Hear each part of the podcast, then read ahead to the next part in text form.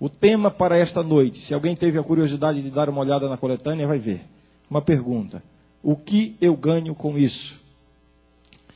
Esta pergunta, eu coloquei essa pergunta porque a tentativa aqui é de refletir um pouquinho.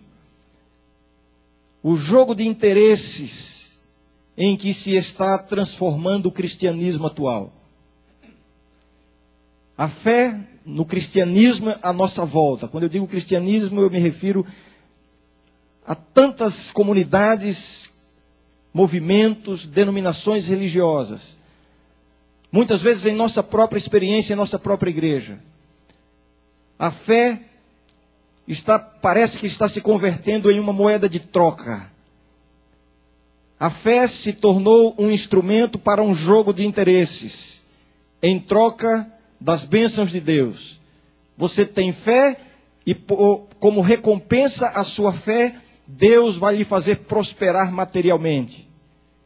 Você tem fé e, como resposta à sua fé, Deus vai curar todas as suas doenças. Você tem fé e, em resposta à sua expressão de fé, Deus vai lhe conceder todas as bênçãos e operar todos os milagres que você precisa.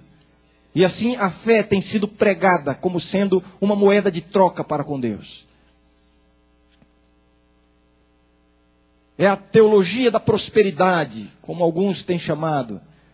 Algumas abertamente, algumas vezes a expressão dessa teologia da prosperidade, da prosperidade se pratica abertamente em muitas denominações religiosas cristãs por aí. Em outras, a teologia da prosperidade está um pouco disfarçada. E aqui o meu receio de que às vezes em nosso meio mesmo, nós estejamos de alguma forma contaminados com esse conceito de ter a fé como uma moeda de troca. A semente deste conceito de que a experiência religiosa é uma forma de obter bênçãos e prosperidade. Nós encontramos a semente disso na pessoa e na obra de Satanás. E isso está bastante claro aqui na, na própria experiência de Jó. Por isso que vamos ver agora algumas advertências para cada um de nós com relação a esse tema. Qual o verdadeiro significado da fé? O que eu ganho com isso? Qual é a vantagem de ser um cristão dedicado e consagrado a Deus? Eu gostaria de convidá-los para lermos algumas passagens aí nesses dois primeiros capítulos. Portanto, abra sua Bíblia se você ainda não abriu, no livro de Jó, no início do livro de Jó.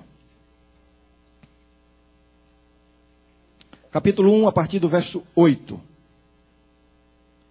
Perguntou ainda o Senhor a Satanás: Observaste o meu servo Jó?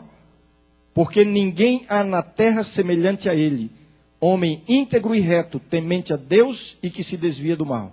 Então respondeu Satanás ao Senhor: Porventura Jó debalde teme a Deus? Outra versão diz: Porventura Jó teme a Deus sem motivo? Acaso não o cercaste com sebe a ele, a sua casa e a tudo quanto tem? A obra de suas mãos abençoaste, e os seus bens se multiplicaram na terra. Estende, porém, a, a mão e toca-lhe em tudo quanto tem, e verás se não blasfema contra ti na tua face. Vamos agora para o verso 20. Então, depois de ter sido atacado por Satanás e ter, sido, ter tido sua fazenda totalmente destruída, seu rebanho destruído, seus filhos mortos, Aí o verso 20 diz o seguinte: Então Jó se levantou, rasgou o seu manto, rapou a cabeça e lançou-se em terra e adorou. E disse: Nu saí do ventre de minha mãe e nu voltarei. O Senhor o deu e o Senhor o tomou. Bendito seja o nome do Senhor. Em tudo isto Jó não pecou, nem atribuiu a Deus falta alguma. Agora, capítulo 2, a partir do verso 4. Num segundo confronto entre Deus e Satanás, Deus pergunta: Observaste meu servo Jó? Enfim, se repete aquele diálogo. E a partir do verso 4 é dito o seguinte: Então Satanás respondeu ao Senhor: Pele por pele, e tudo quanto o homem tem dará pela sua vida. Estende, porém, a mão e toca-lhe nos ossos e na carne, e verás se não blasfema contra ti na tua face. Verso 9. Então sua mulher lhe disse, disse a Ló, ah, desculpe, disse a Jó: Ainda conservas a tua integridade? Amaldiçoa a Deus e morre. Mas ele lhe respondeu: Falas como qualquer doida. Temos recebido o bem de Deus e não receberíamos também o mal? Em tudo isto não pecou Jó com os seus lábios. Vejamos aqui qual foi a intenção de Satanás dentro de todo esse contexto. Eu acho que eu já comentei aqui, em, algum, em alguma dessas noites, que a questão do diabo não é conosco, é com Deus. A ira de Satanás é contra Deus, não é contra nós. É por nós como consequência. Os filhos de Deus, através da, da operação do Espírito Santo, começam a refletir a imagem de Deus. A obra de Deus em nossa vida é a restauração da sua própria imagem em nós. À medida que vamos convivendo com Deus, vamos ficando cada vez mais parecidos com Deus. Satanás não suporta isso, porque ele é o inimigo de Deus. Ele ataca os filhos de Deus com o objetivo de atingir a Deus. A melhor maneira de atingir o Pai é atingindo os filhos. A ira de Satanás é contra Deus. O grande elemento envolvido no grande conflito, o elemento central envolvido no, no, no grande conflito é a questão da adoração. Aí está o ponto central, a grande questão que levou Satanás a se rebelar contra Deus. Lá no céu, quando ele ainda era Lúcifer, lá no céu ele disse: Serei como Deus. Ele queria a adoração que era devida somente a Deus. Lá no jardim do Éden, o que foi que ele disse ao homem? Sereis como Deus. De alguma forma, ele quer interferir na adoração de Deus. Quer atrair, no primeiro momento, tentando ser merecedor da adoração. E com o ser humano, ele faz de tudo para levar o ser humano a não adorar a Deus. O ponto de divergência é a adoração. Satanás ataca a Jó porque Jó adora a Deus. E o diabo tem duas maneiras de interferir na adoração a Deus. A primeira delas é através da idolatria, levando a humanidade à idolatria. E isso tem, essa tem sido uma experiência na raça humana desde os seus primórdios uma tremenda tendência para a idolatria, a adoração de falsos deuses. Mas e para aqueles que já adoram o verdadeiro Deus? O diabo não vai levar nenhum de nós aqui a adorar um Deus falso, a cairmos da idolatria aberta. Então, o que, que ele faz? Ele se esforça. Se ele não pode nos levar a adorar um Deus falso, ele permite que adoremos o Deus verdadeiro, mas ele tenta corromper a motivação da adoração. A verdadeira adoração está na pessoa de Deus. Deus é merecedor da adoração. Nós devemos adorar a Deus por causa da pessoa que Deus é. Ele é o Criador, Ele é o mantenedor, Ele é o soberano do, do universo. Ele merece a nossa adoração por causa da pessoa que Ele é. A criatura deve adorar ao Criador com este sentimento. No entanto, Satanás entra na experiência humana e tenta corromper esta motivação. E procura levar o ser humano a adorar a Deus, não por causa de Deus, senão por causa dos próprios interesses. Adore a Deus, porque você vai receber bênçãos com isso. Não é isso que ele insinua em relação a Jó? Qual é a acusação que ele faz para questionar a integridade de Jó? Deus diz assim: Observaste o meu servo Jó, homem íntegro e reto, temente a Deus e que se desvia do mal. Satanás questiona a integridade de Jó. Ele não questiona o comportamento de Jó, porque não há como, como questionar. A vida de Jó não pode ser questionada. Um homem íntegro, passos corretos, um homem honesto, verdadeiro. Ele não há como questionar o comportamento de Jó. Então ele questiona as intenções de Jó. Deus diz: Observaste a Jó? Ele é íntegro. E Satanás responde: íntegro coisa nenhuma. Ele tem um bom comportamento, mas a motivação dele está equivocada. Ele te adora por interesse. Acaso não o cercastes? Não o enchestes de bênçãos? Ao questionar a integridade de Jó, a motivação de Jó ser um verdadeiro adorador de Deus, Satanás questiona esta motivação. Com este questionamento, Satanás está questionando a integridade do próprio Deus. Na verdade, quando, quando o diabo diz assim, acaso, é, é, como é que ele diz? Deixa eu ver se eu acho aqui. Então respondeu Satanás ao Senhor: Porventura Jó teme a Deus sem motivo? Acaso não o cercaste concebe? A ele, a sua casa e a tudo quanto tem? A obra de suas mãos abençoaste, etc, etc. Ele te adora, porque ele é muito bem pago por isso. Ao dizer isso, Satanás está questionando a integridade de Deus. É como se ele estivesse dizendo assim: Olha, vocês dois fazem um jogo de interesses. Tu és o Criador, queres a adoração. Ele é a criatura, quer as tuas bênçãos. Então tu ofereces a ele as bênçãos, que é o que ele quer. E ele te oferece a adoração, que é o que tu queres. E assim cada um alcança o seu próprio interesse. Vejam a insidiosa insinuação do diabo. Satanás insinua que Jó adora a Deus com a motivação errada. E então Deus permite que Satanás agora toque nos bens de Jó. Numa segunda oportunidade, Jó continua adorando a Deus, mesmo tendo perdido as vantagens. Mesmo deixando de receber, entre aspas, o pagamento pela adoração. Ele continua adorando a Deus, demonstrando que a sua motivação era correta. Ele não estava fazendo um jogo de trocas. E então Satanás questiona uma vez mais a Deus: É, Jó ainda te adora, porque ele tem porque ele tem saúde. Pele por pele, tudo que o homem tem dará por sua vida. Satanás insinua que a adoração que Jó presta a Deus é com interesse em seu bem-estar físico. Deus permite que Satanás toque nesse ponto também. E ainda assim, Jó permanece leal a Deus, demonstrando que a sua motivação era correta. Agora vejam bem.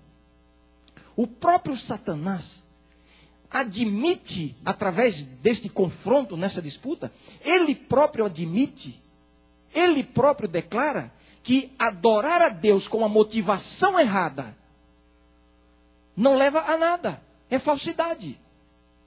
Ele próprio, através do seu questionamento, ele próprio denuncia que ser fiel a Deus por interesse desqualifica a fé.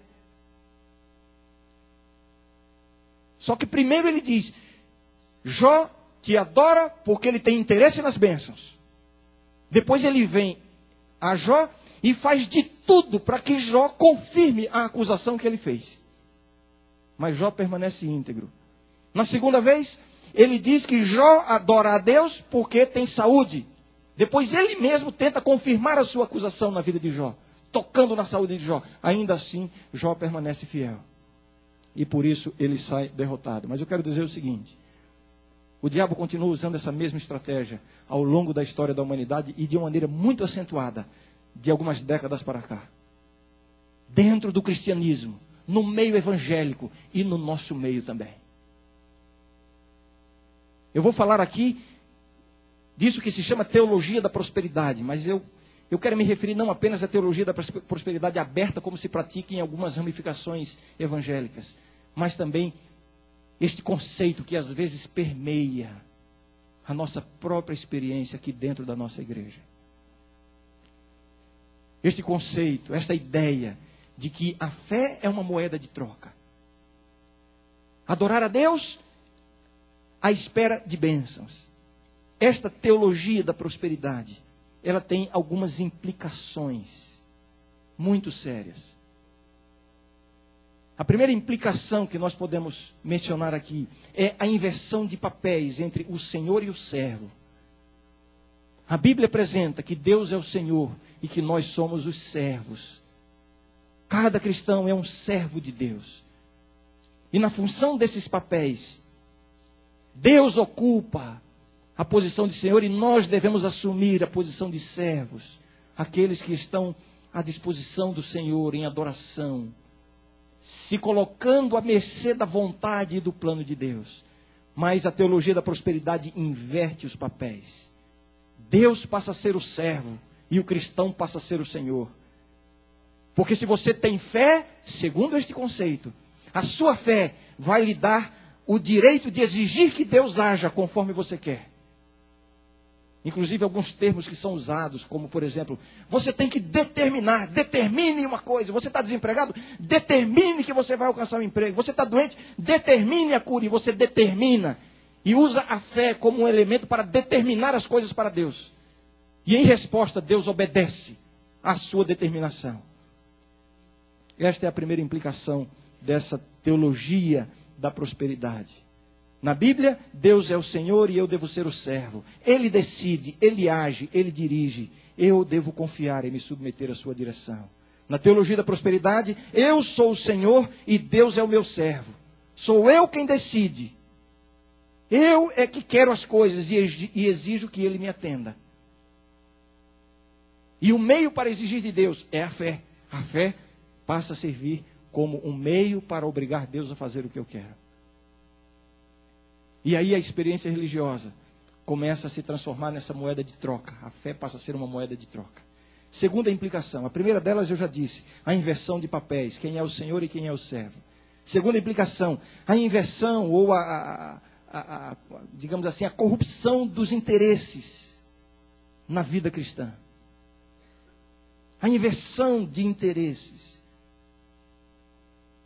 Os interesses espirituais e os interesses materiais. A verdadeira motivação na vida cristã deve ser a busca dos interesses espirituais. A vida com Deus visa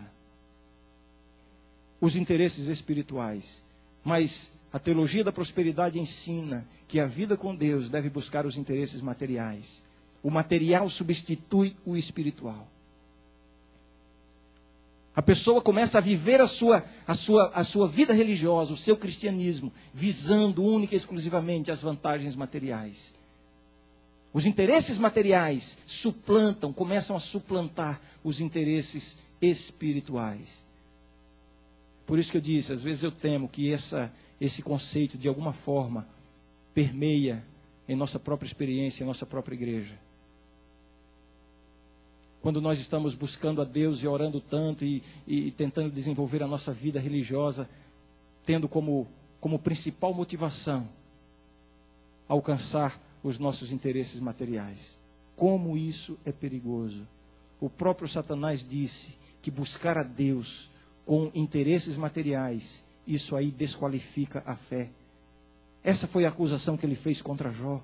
Acaso Jó teme a Deus sem motivo? Ele é muito bem pago para isso. É esse o preço que você está procurando para a sua lealdade a Deus?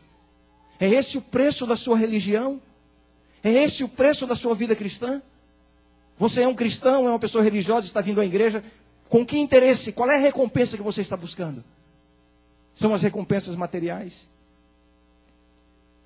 Hoje, no encontro que nós tivemos aqui com, com os universitários, eu contei uma, uma história e vou pedir vou tomar a liberdade de repetir esta, esta ilustração. Eu li essa ilustração algum tempo atrás. Um turista ocidental, muito rico, foi fazer uma viagem pelo Oriente. Ele queria conhecer um pouco da cultura, da, da filosofia oriental, etc., da espiritualidade. A história conta que ele chegou em certo país, a Índia, não sei qual. E aí ele ouviu falar de um grande sábio que havia ali, um homem muito famoso, muito sábio, muito admirado. E ele então conseguiu marcar uma, uma visita a este sábio. E à medida que ele foi se aproximando do lugar, havia muitas pessoas, ele percebeu que se tratava de, de alguém realmente importante. Mas aí ele começou a se surpreender que quando ele chegou exatamente ao lugar onde vivia o mestre, o sábio, era um lugar muito simples, uma casinha muito simples. Ele entrou, ele percebeu que não tinha quase nada na casa, tinha mal dava para sentar. E ele ficou admirado. Um homem já idoso, tão sábio, tão, com tantas possibilidades de, de se cercar de, de, de conforto, etc. Em dado momento da pergunta, ele, da, da, da, da conversa, ele faz uma pergunta: Mestre, eu cheguei aqui à sua casa e percebi que o senhor não tem aqui uma geladeira, o senhor não tem uma TV, não tem um micro-ondas. Por que, que o senhor não tem essas coisas? O sábio olhou para ele e disse: Olha, sabe que quando você chegou aqui eu também percebi que você não tem uma geladeira, um micro-ondas, uma televisão, o turista deu um sorriso e é, é claro que eu não tenho. Eu estou aqui só de passagem. O mestre olhou bem fundo nos olhos dele e disse: Meu filho, eu também estou aqui só de passagem. Sabe, se é uma coisa que nós precisamos entender em nossa vida com Deus, é que a verdadeira motivação para a nossa vida cristã deve ser o nosso crescimento espiritual. Buscar a Deus com interesse em bênçãos materiais, em prosperidade material, em saúde, etc. Isso desqualifica a fé. O interesse de Deus por cada um de nós, me perdoe a cacofonia, o interesse que Deus tem na vida de cada um de nós é, sobretudo, preparar-nos para a vida eterna. É este o interesse de Deus. E no processo do preparo para a vida eterna, isso pode envolver bênçãos materiais, sim. Pode envolver prosperidade, sim. Mas, definitivamente, essas coisas devem estar em segundo plano em nossa vida. Sobretudo, devemos buscar as coisas do alto. Se há uma coisa que Jesus insiste, que a Bíblia insiste conosco, é no sentido de colocarmos a nossa mente e, no, e o nosso coração no céu e não na terra. Como é que diz aquela declaração? Onde está o, o teu tesouro, aí estará o teu coração. E a estrutura gramatical da, da declaração não, não quer dizer, como a gente na maioria das vezes interpreta, que o coração segue o tesouro. Não, é o contrário. Você vai colocar o seu tesouro. Onde está o seu coração? É o tesouro que segue o coração. Onde é que está o seu coração? Se o seu coração está aqui na terra, você vai juntar tesouro aqui na terra. E aqui na terra as traças corroem e os ladrões roubam. É por isso que o nosso tesouro deve estar no céu. Jesus disse: Buscai, pois, em primeiro lugar o reino de Deus e a sua justiça, e todas as demais coisas vos serão acrescentadas. O que, é que Jesus está querendo dizer com isso? Ele está querendo dizer o seguinte: olha, meu filho, Deus está cuidando de você. Confie no cuidado de Deus. Confie na direção de Deus em, em sua vida. Mas busque as coisas do alto em primeiro lugar. Coloque o seu coração no céu. Junte o seu tesouro no céu. Isso não quer dizer que você tem que se isolar numa montanha ou no, no, num convento e passar o dia inteiro orando e jejuando. Não é, não é isso. A Bíblia não ensina isso. A Bíblia tem chamado alguns para essa experiência, mas não é, não é a, a ordem geral para, para o cristão. O que a Bíblia diz, o que Deus diz é o seguinte: coloque o seu coração nas coisas do céu. Você está cheio de planos para as coisas desta vida e para este mundo. Muito bem. A Bíblia nos ensina que nós devemos ter planos. Devemos viver como se Jesus fosse voltar daqui a 100 anos e estar preparados como se ele fosse voltar hoje. Você deve planejar a vida a longo prazo, você deve se empenhar nas coisas materiais, do sustento, isso faz parte. Uma das primeiras ordens que Deus deu para o ser humano no contexto da existência do pecado foi: com o suor do teu rosto comerás o teu pão. Isso dignifica. Agora, não coloque o seu coração nessas coisas. Hoje eu tive uma experiência interessante. Eu fui visitar, visitar um amigo.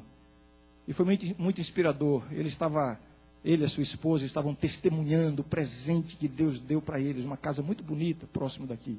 Ele convive aqui da nossa comunidade, é conhecido de quase todos nós. Uma casa bonita, olha, foi um presente de Deus, nós estamos mostrando uma casa. Mas eu contei pelo menos cinco ou seis vezes em que eles repetiam: olha, foi um presente de Deus, mas nós não estamos apegados a isso, porque a nossa casa está no céu. Ah, foi um presente de Deus, estamos muito felizes, isso foi pela graça de Deus, mas nós não estamos apegados, porque o nosso lar aqui é passageiro. Não coloque o seu coração nas coisas deste mundo. Não pense que a religião é simplesmente um meio para alcançar prosperidade e bênçãos materiais. Esse conceito, como eu disse, que vem aí derivado da, da teologia da prosperidade, em maior grau, de forma aberta ou, ou, ou disfarçada, tem as suas implicações. A primeira delas, como eu disse, é a inversão de papéis. Deus assume o papel de servo e nós assumimos o papel de Senhor. A inversão de interesses. Os interesses materiais acabam assumindo o controle da nossa vida, acabam predominando sobre os interesses espirituais. E quando isso acontece na vida de um cristão, é uma verdadeira tragédia. ele incorre na acusação que Satanás fez em relação a Jó. Acaso Jó teme a Deus sem motivo? Ele está interessado nos bens, ele está interessado nas bênçãos.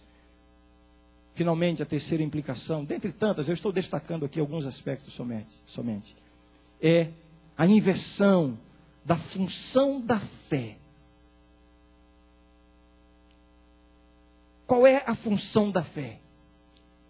O esforço de Satanás é nos levar a viver uma fé que funciona como uma moeda de troca. É a fé que obriga Deus a nos dar bênçãos, a operar milagres, a atender às nossas orações. E frequentemente nós somos bombardeados com esse conceito. Lembra daquela bênção que você pediu e alguém bateu nas suas costas e disse assim: Olha, tenha fé, se você tiver fé, Deus vai lhe dar a bênção. Olha a fé aí, é uma moeda de troca. Ah, você precisa de um milagre, olha, o seu casamento está indo mal. Tenha fé em Deus. Se você tiver fé, Deus vai operar o milagre. Olha aí a moeda de troca. A fé vai obrigar Deus a operar o milagre. Como se Deus tivesse algum compromisso com a sua fé. Nós, inconscientemente, com muita frequência, estamos vivendo a nossa fé com esses conceitos aí que podem simplesmente corromper os interesses. O verdadeiro interesse espiritual, colocando o interesse espiritual. Qual é a marca da verdadeira espiritualidade? Na Bíblia, a marca da verdadeira espiritualidade é a fé e o amor. O resultado de uma vida com Deus é crescimento em fé e amor. Na teologia da prosperidade, a marca da espiritualidade é justamente a prosperidade na vida material. E então nós passamos a viver uma, uma religião aparentemente atrativa, atraente, aparentemente interessante, mas com uma motivação completamente equivocada. Ora, então, se se a fé não me dá acesso a todas as bênçãos que eu quero, se a fé não me assegura prosperidade material, cura para as minhas doenças, o que é que eu ganho com isso então? Com essa história toda? Qual é a vantagem, então, da vida com Deus? Qual é a vantagem? O que, que a Bíblia diz? Pela graça sois salvo. E isto não vem. Desculpa, pela graça sois salvo, mediante a fé. E isso não vem de vós, é dom de Deus. A recompensa pela fé é a graça de Deus, a graça que salva. Essa é a recompensa pela fé. Esta ideia de que de que a fé nos dá direito às bênçãos, aos milagres. Que equívoco isso. Ah, mas no passado, olha o povo de Deus no passado. Quantos milagres Deus operou? Olha, tem uma pessoa doente em casa, e eu creio, porque, olha lá nos evangelhos, Jesus curou os enfermos. Então, se eu tiver fé, ele cura. Ele demonstrou que ele responde à fé curando os enfermos. Ah, morreu uma pessoa na minha família, eu vou ousar orar para ressuscitar. Porque se eu tiver fé, Deus ressuscita. Olha lá, nos evangelhos, Jesus ressuscitou mortos. Então, se eu tiver fé, ele não mudou. Se ele não mudou, ele vai fazer a mesma coisa. Essa interpretação está equivocada. Os milagres de Jesus no seu ministério aqui, é, olha, uma coisa que a gente tem que entender. Os milagres que Jesus operou não têm um fim em si mesmos. Ou seja, a verdadeira importância do milagre não está no milagre em si. Os milagres registrados nos evangelhos, eles estão ali como sinais, e, e, inclusive no evangelho de João isso aparece de maneira explícita. São sinais. O que, que é um sinal? Um sinal, a importância do sinal não está no sinal em si, a importância está naquilo para o que o sinal aponta. Assim, cada milagre que Jesus operou foi importante para quem recebeu o milagre, mas a verdadeira importância não estava no milagre. O milagre era um sinal que apontava para uma realidade realmente importante. Quando Jesus é, é, curou o cego, foi importante para o cego, mas a importância desse milagre Não foi o milagre em si. Este milagre apontava, foi um sinal, um sinal de que Jesus é a luz do mundo. Quando Jesus, enfim, quando Jesus ressuscitou mortos, foi importante para as pessoas que foram beneficiadas diretamente pelo milagre. Mas a importância do milagre não estava lá no milagre em si. Isso foi um sinal para apontar para o que há de realmente importante. Ao ressuscitar um morto, Jesus estava declarando: Eu sou a ressurreição e a vida. Assim que se você precisa de um milagre hoje e pensa que a fé lhe dá direito ao milagre, mas se Jesus operou no passado, isso, ele operou no passado. Ele já demonstrou que ele tem poder. Ele já ressuscitou mortos. Ele já abriu cego, é, é, os olhos aos, a, a vários cegos. Ele curou coxos. Ele já deu os sinais que precisava dar. Portanto, não espere que ele repita todos esses sinais na experiência de cada um de nós. Não precisa. Nós já temos os sinais na Bíblia. E outra coisa, Deus não tem compromisso de resolver todos os nossos problemas aqui nesse mundo. Eu não sei se estou dizendo alguma coisa que talvez esteja assustando ou decepcionando alguns de vocês. E vou dizer mais: nem todas as promessas de Deus se aplicam a todas as pessoas em todas as circunstâncias. Vou repetir: nem todas as promessas de Deus se aplicam a todas as pessoas em todas as circunstâncias. Um exemplo: mil cairão ao teu lado e dez mil à tua direita, e tu não serás atingido. Uma promessa de livramento. Uma promessa que se aplicou e funcionou muito bem na vida de Davi, por exemplo, contra Golias e em tantas batalhas, foi preservado.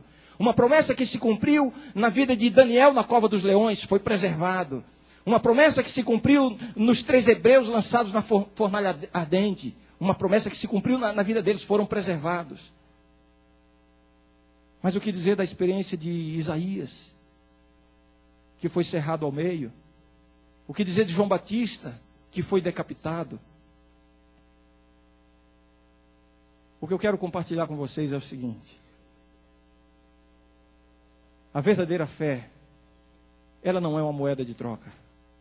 A fé não tem essa função de simplesmente alcançar milagres, alcançar respostas às orações, é, enfim.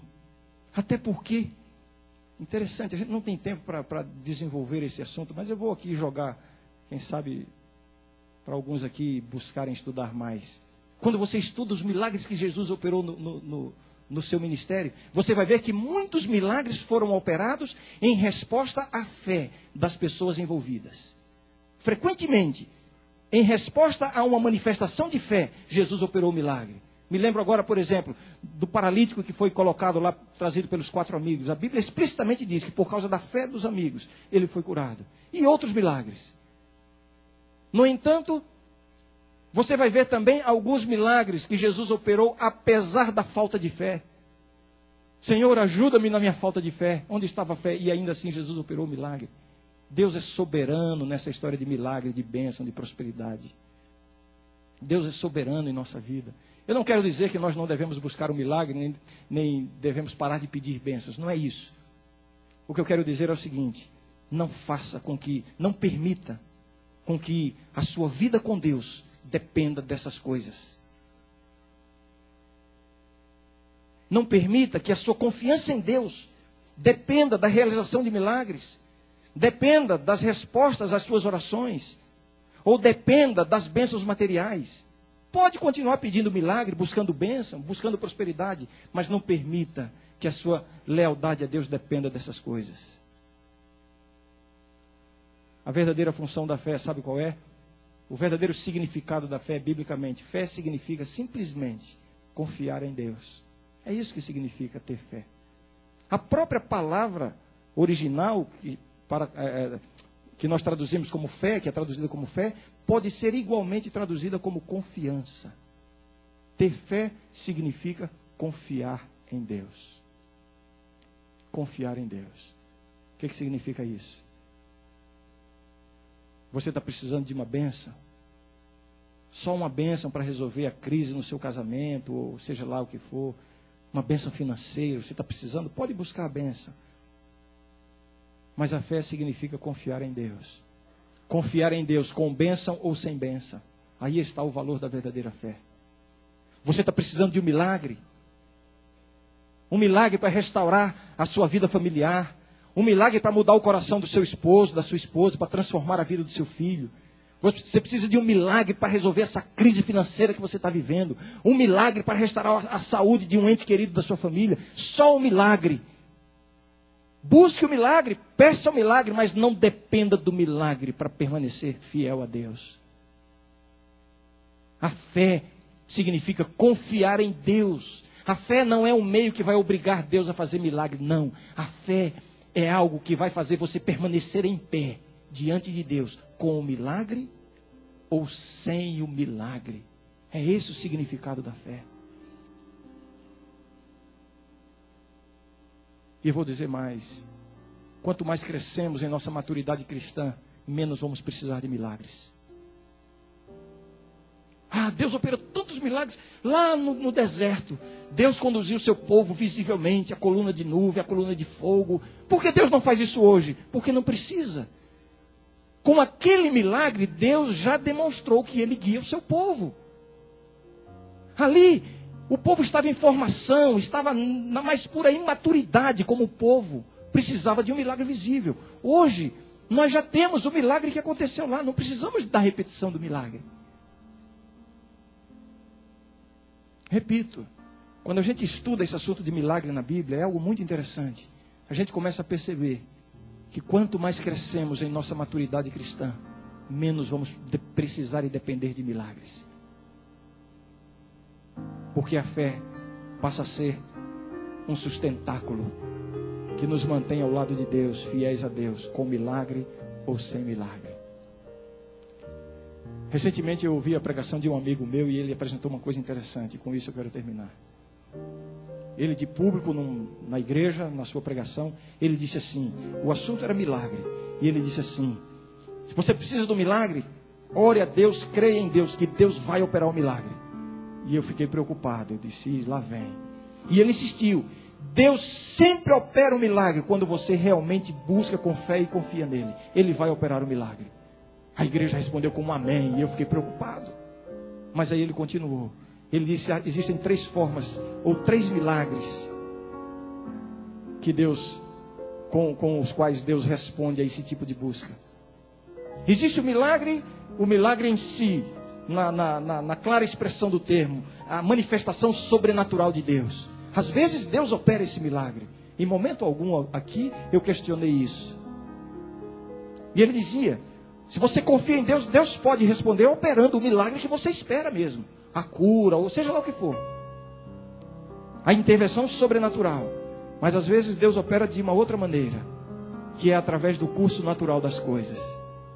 Deus tem operado milagres em nossa vida através do curso das circunstâncias da vida, que Ele vai conduzindo e depois, com o tempo, a gente percebe como Deus conduziu as coisas e o milagre se aconteceu. Mas há ainda uma terceira forma, um terceiro milagre que Deus opera. Quando você precisa do milagre, o milagre não vem de forma sobrenatural. Quando o milagre não vem nem mesmo na condução das circunstâncias da vida, não acontece nada em relação ao assunto. Deus tem um outro milagre. E esse ele vai operar. É o milagre da força. Quando Deus não opera o milagre que você precisa, que você busca, Ele vai operar o milagre da força. Ele vai lhe dar resistência para que você permaneça com Ele, mesmo sem o milagre. É para isso que serve a fé. Esta é a função da fé: confiar em Deus. Será que você pode confiar em Deus hoje? Eu quero me dirigir agora àquela pessoa, ou aquelas pessoas que estão aqui em nosso meio, e que estão sofrendo, precisando de um milagre na sua vida, estão buscando esse milagre e o milagre ainda não aconteceu. Eu quero fazer uma oração por você nessa noite.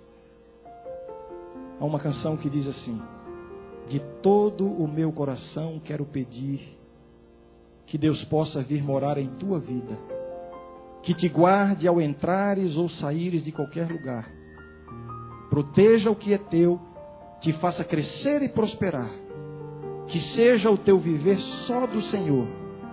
Que possas com tuas palavras falar de amor. A canção continua dizendo assim: Mas se peço para Deus te guardar, preciso também te dizer: permita que Deus transforme o teu viver.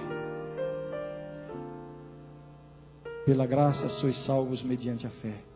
A fé é o conduto que nos liga à graça de Deus para nos preparar para a vida eterna. Eu quero convidar para nós orarmos juntos aqui esta noite. O convite não é para todos, eu quero convidar especificamente você que está sofrendo por falta de um milagre. Você que está desesperadamente precisando da intervenção de Deus em sua vida. Está buscando, está clamando, parece que Deus não está ouvindo. E nesta noite você gostaria de dizer assim: Senhor, eu quero confiar em Ti, com milagre ou sem milagre. Senhor, se o milagre não vem, dá-me força para resistir à falta do milagre. Eu me entrego a Ti, quero renovar a minha confiança em Ti. Enquanto a Regina canta essa canção, você que precisa dessa força de Deus para suportar essa dor pela qual você está passando, levante do lugar onde você está e venha aqui à frente. E nós vamos orar a Deus, e Deus vai responder a essa oração com certeza. De todo meu coração quero pedir